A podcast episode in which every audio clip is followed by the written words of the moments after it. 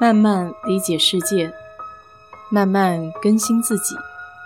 一路人生，要去开心，要去期待，要去热爱。我是 DJ 水色淡子，在这里给你分享美国的文化生活。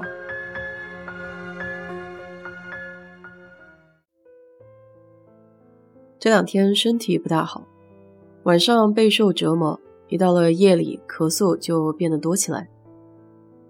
昨天晚上咳得厉害，更是感觉肺都要被咳出来了。在吃了各种润喉糖，感觉效果甚微的情况之下，最终只好拿出了杀手锏，也就是上次节目里面我说过的老美的止咳药 Nyquil。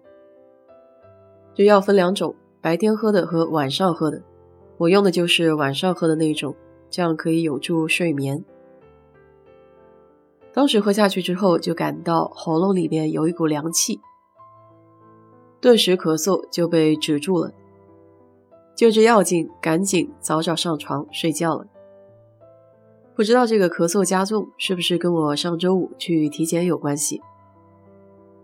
公司每年都提供一次全身的免费检查，而且为了鼓励员工去做体检，还给这些做完体检的人减免一些保险费。每次体检，我都对这个抽血项目感到非常的疑惑。为什么国内只需要指尖的一点血样，而这边要抽六管子血？总之，今年是吸取了去年的教训。去年去之前忘记喝水，所以抽血就比较困难，血抽出来都是比较粘稠的那种。今年去之前特意喝了很多水，所以整个抽血都比较顺畅。也没有遇到需要扎好几针才能找到血管的护士，只不过接连疫情，在抽血过后吃早餐的那个环节简陋了很多。以前都有各式各样的点心和饮料可以随便拿，今年就一个小纸袋，里面装着一个半小瓶的矿泉水，再加上一袋烤熟的花生和一根美式牛肉棒，就这三样。难不成因为疫情，公司拨给医院的费用也减少了？往年我都把这个体检安排在开年的第一个礼拜一，因为那一天大多数的同事还没有回到工作的状态，所以花一个早上去调整，让自己可以从度假的状态过渡到工作，是再好不过的了。说起这次的体检，还有一件搞笑的事情。因为每年都做这个体检，虽然是过了一年之久，但是印象中的这个流程还是比较清晰的。第一项通常都是血常规和尿常规。我这早上喝了很多水，一是为了抽血方便，二是尿常规检测的时候不用担心临时没货。结果今年有一个小小的变动，就是我把预约的时间从周一的七点多钟。改到了周五的八点四十五。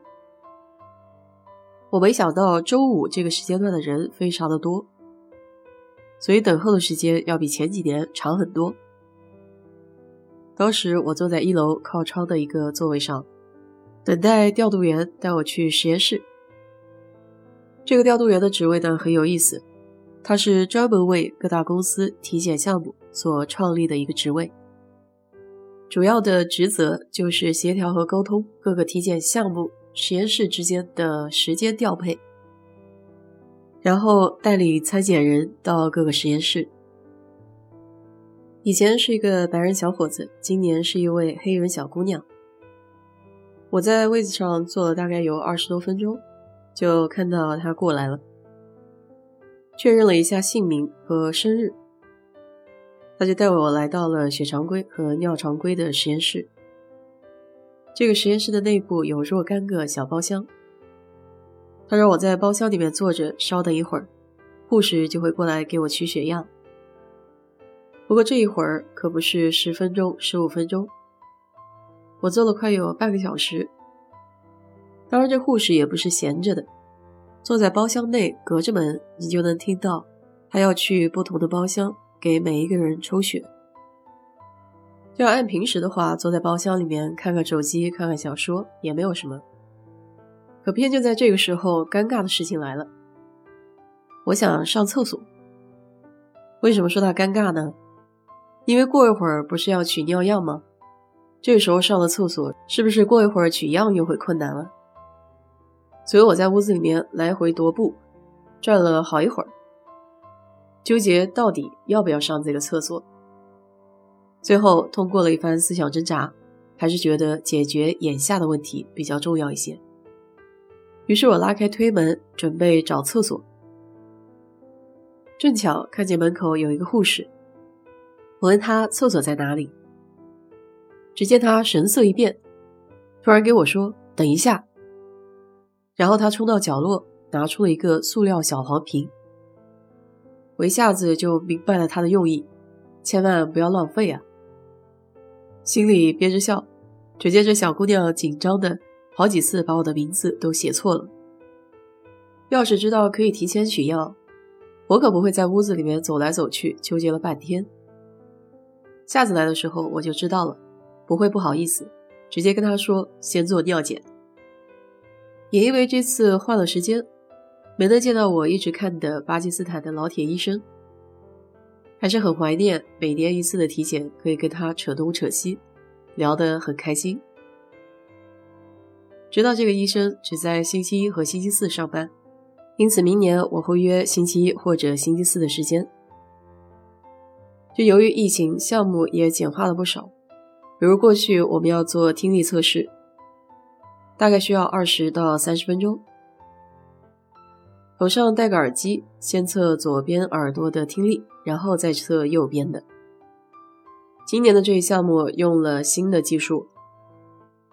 不用再戴耳机了，而是护士手持一个电子温度计一样的东西，把它伸到耳窝里，这样两分钟就可以把两边耳朵的听力给测试好了。整个体检的过程，大部分时间都是在等待中度过的。他们希望在你体检快结束的时候，有一些实验的数据可以出来，这样医生就可以根据逐年的样本变化，来给你具体解释一下。今年你的身体状况如何？需要怎么样去改进？而且今年也少了一个营养师的环节，过去都会有一个营养师专门给你看一下你三餐吃的合不合理，然后给你安排一下合理的膳食到底应该怎么样分配。俗话常说，有啥不如有个好身体。二零二二，愿你有一口洁白健康的牙齿。一个结实倍儿棒的身板。好了，今天就给你聊到这里。如果你对这期节目感兴趣的话，欢迎在我的评论区留言，谢谢。